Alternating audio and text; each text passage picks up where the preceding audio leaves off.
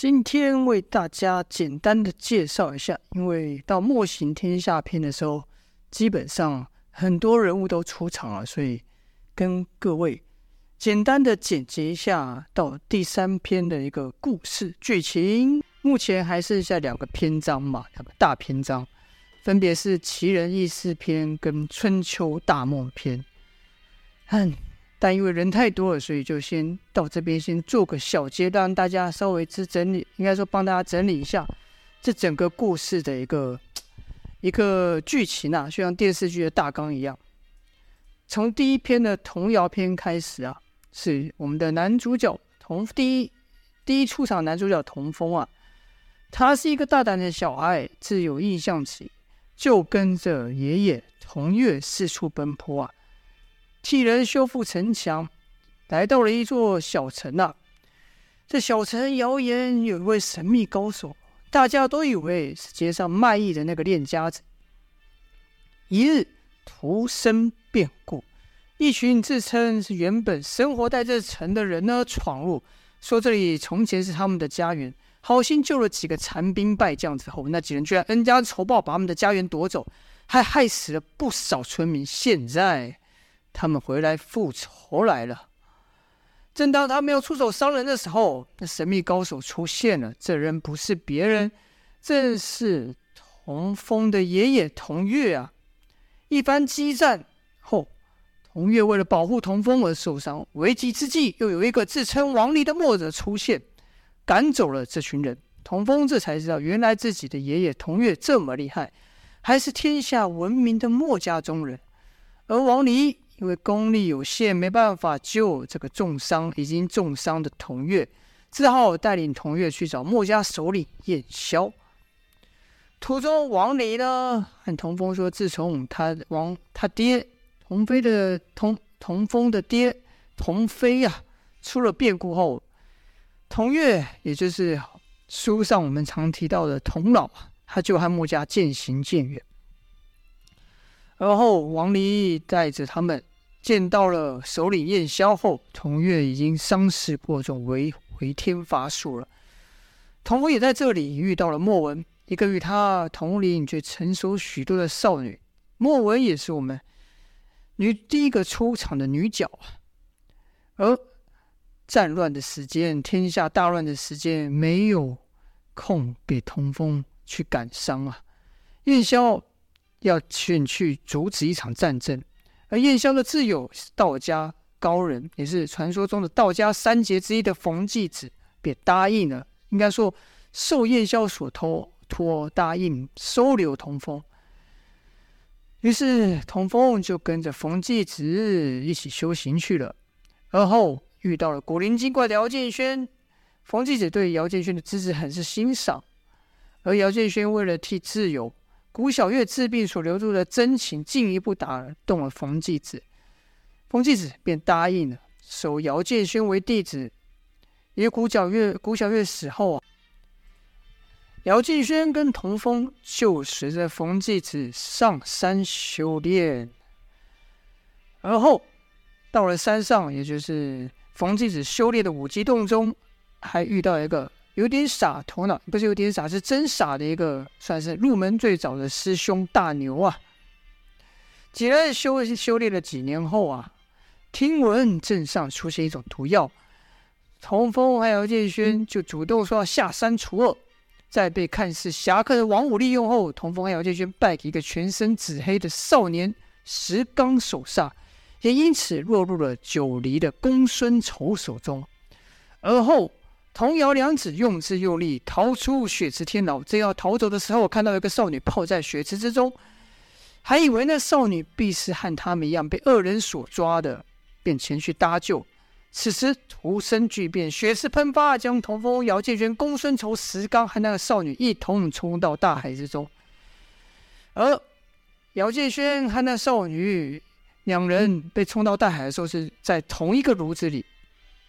反正在大海漂流嘛，闲来无事，少女就和姚建轩说了许多江湖的事情。原来这少女不是别人呐、啊，她是赫赫有名、鼎鼎大名的江湖第一大帮九黎之主赵天烈的千金赵月华。他泡在血池之中，是为了练那绝顶奇功——冰火无极功。而后几人漂流到一座无名岛，赵月华因内力失控，应该说更精确的说是体内的炎阳镜失控。姚建轩便以冯继子所受的太虚运术，将赵月华体内的炎阳镜吸到自己体内，救了赵月华走火入魔，这焚那个烈火焚体之苦。而后，童风、姚建轩在与赵月华等人相处这么一段时间后，发现石刚是外冷内热，十分重情重义。赵月华骄傲非常，喜欢与姚建轩斗嘴。公孙丑则是见多识广，几人因此化敌为友，以为回去无望啊，便开始探索这个孤岛。发现这岛上居然存在巨大无比的黄金之塔，其中的工艺与机关可称为巧夺天工，远超乎世上任何一个。国家的水准，而且壁上、墙壁上还有奇怪的石雕，似乎在叙述一个故事。好说有一个强者会带领这里的人呢回中原称王。可奇怪的是，这座孤岛上除了他们外，根本没看到半个活人。探索一番后，最重要是他们发现了船呐、有船便可以渡海回中原去。因此。开启了我们第二篇《莫行莫行天下》的第二篇《九黎风云》篇章。好不容易啊，几人回到中土，却发现九黎上许多据据点遭人家给端了。明察暗访下，得知有一群自称斩天谋的人要对付九黎。赵玉华等人自然是不让，与对手动起了手。童风因此遭到敌人所擒呐、啊。为了救回童风，几人就依敌人所言赴约。看到童风被吊挂于树上，姚建军立刻前去搭救，而中了敌人的陷阱。对手从暗处走出来，赫然有曾这些敌人有曾经统治武林的四大世家之首南宫家的少庄主南宫烈，还有那阴险蛇人殷万清。这些人公孙丑都不怕，唯独担心那退役已久的强者。杨无惧啊，这杨无惧确实厉害，一出手便将公孙丑等人给打倒，还引得了姚建轩体内炎阳劲失控，受了内伤。要不是九黎的手下拼死抵挡，为公孙丑等人争取了逃命的时间呐、只怕公孙丑一行人就要死在杨无惧人的手下。而后得知这群人的目标是赵月华，他们想要。挟持赵月华以威胁赵天烈，狼狈逃走后，为了替姚建军治内伤，几人来到了水剑门，向掌门林远流讨要四眼血蛤。水剑门本来和九黎交好，可在掌门林月流的父亲与赵赵天烈比武中，逼得赵天烈出手，受了重伤。林月流虽然怪他父亲自不量力，但自然也不会轻易交出血哈，毕竟有这层血债在。他们甚至出手困住了公孙丑等人，在公孙丑一一番的情势利害分析下，林月流才被说服了，放了公孙丑，并交出四眼血哈。姚建勋得到血蛤后，内伤暂缓，几人马不停蹄就要赶回九黎，可还是被杨无惧等人追上了。石刚为了阻止杨无惧，便毁桥断路，牺牲了自己。但就算这样，还是没能阻止杨无惧。就在杨无惧要抓抓到赵卫华的时候，赵天烈领着九黎中武功最强的四人李密、闭眼神算李密呀、啊，江满红、费丝、卢也平这四人合称九黎四柱，也就是九黎上的四大支柱，赶来把杨无惧等人给打倒。可卑鄙的殷万清暗放农家的毒药时，众人使不上力。因此，擒住了赵月华跟姚建轩，以此为要挟，夺取了冰火无极功的秘籍。要退走的，要逃跑的时候呢，居然赶来了一群头戴乌鸦面具的刺客，冲入九黎。殷万金等人也就趁此慌混乱之际，带着姚建轩、赵月华两人逃命去了。因此，第二篇《九黎风云篇》到此告一段落。开启了第三篇，也就是刚刚说完的“莫行天下”篇章啊。好，接下来说到，与乌鸦人攻入九黎之际，童风的两眼始终没有离开殷万清，他任凭乌鸦刺客和九黎如何打，童风只跟着殷万青，的一心一意就是要救出他的师兄姚建轩和赵月华。但这殷万青狡猾的很啊！童风很快就失去了他的踪迹，无可奈何之下，童风想起了师父冯继子，便回山一趟。没想到冯继子跟大牛都不见了。童风还在途中搭救了一个青楼女子，叫春莲，替他打听到了殷万青的消息。童风立刻前往，可没找到殷万青，童风就遇到了。应该说，还没找到一万青，童风先遇到了一群被当成俘虏的难民。童风看不得他们受苦，正义兴起呀、正要出手时，几个蒙面人先一步现身。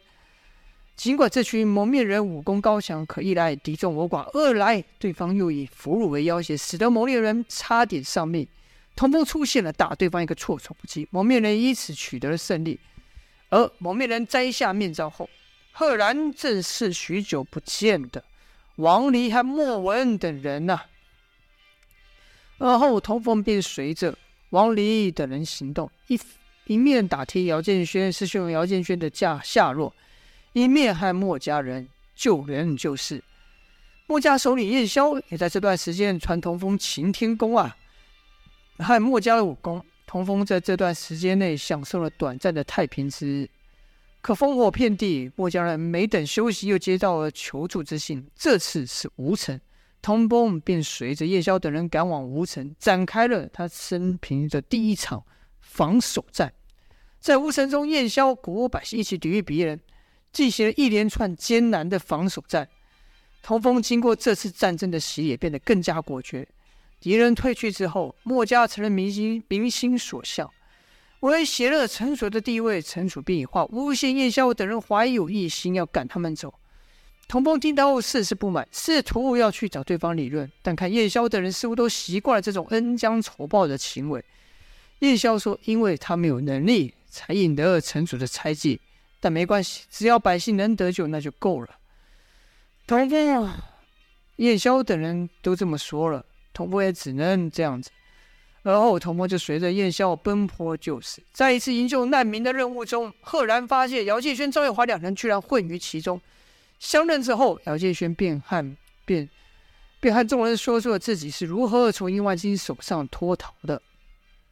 原来那日殷万青掳走姚建轩、赵月华两人后，便躲回了盘蛇谷这个老穴啊，逼得两人帮他们练冰火急功。姚继轩、赵月华知道这个门神功，一不小心练就走火入魔，便想要使计策，引得殷万金体验的寒冰技失控，借此逃走。可殷万金此时的武功也比两人还要高啊！没多久就追上来，两人打不过殷万金，眼看要遭其毒毒手的时候，赵天烈的好友叶流星及时赶到啊，挡下了殷万金。原来殷万金于逃出跑的途途中，随意的伤人。杀了叶流星的手下，也因此暴露了行踪。叶流星挡住了殷万青，让姚兆两人再次逃跑，二子呢才混入了难民中躲藏。有墨家高手坐镇，殷万青自不敢再来。姚兆也看到了墨家人那愿意牺牲保百姓平安的理念。姚建轩虽然高兴与童风重逢啊，可童风此刻不论是武功还是行事，都比姚建轩成熟太多了。看着从前样样不如自己的师弟变得如此厉害，姚建轩不免别扭啊！他想和墨家人一样受百姓爱戴，当当大英雄，便也是上了战场。应该说不顾军令上了战场。本来呢很厉害啊，他的神功出场，打得敌人节节败退。可在紧要关头内伤复发，若不是童风出手搭救，只怕姚建轩首战就得丧命了。不但如此，还差点连累了赵月华。姚建轩不禁感到灰心呐、啊，也埋怨起赵月华说：“要不是他当初出手相救赵月华，就不会受严阳靖所苦。”赵月华看不惯姚建轩这样子，骂起姚建轩。姚建轩这才振作起来，给童风留了一封信后，说要随赵月华回九黎，彻底治好内伤，待他神功大成之日，再和师弟童风一起打拼天下，成为大英雄。姚建轩走后，墨家的任务还在持续啊。这幕后之人呢，利用墨家救世之心，发动一个接着一个的弹奏战争，把他们引到了一个绝地。而等着他们的，居然是儒门的高手，儒门六子啊！燕霄知道对方的目的是自己，为了保护那些自愿跟他追随的兵小学高印等人呐、便说了一个善意的谎言，说外面有三千墨家子弟兵呢、引得他们把他们支开逃命去。而后带着王离等人闯入卢家摆下的降龙伏虎大阵，一路过关斩将，来到了阵眼，与卢门六子展开激战。正在进退不得之时，卢门武功中最高的一人子泰突然出现，出手搭救，为为燕霄等人争取了逃跑的时间。但没想到，在逃跑的路上，杨无惧和殷万清等人早已埋伏，墨家人因此都受了伤，尤其是燕霄那刺客暗影，装成莫文的样子，引得燕霄出手相助，暗算了燕霄。他们也伪装成燕霄的样子，打死了秦瑶。燕霄重伤不醒啊，胡安暂带手里。而从燕霄取下的燕霄身上取下的手里信物，里面有一个神秘的磁石。燕霄对胡安说：“如果他遇上什么不测，就跟着这个磁石到磁石所在的地方。”到这边呢，就是《墨行天下篇》以上所有的剧情整理了。希望各位还喜欢这部故事。再请各位继续支持小弟，一起听完这墨者为王的故事啦！非常感谢，那我们下次见。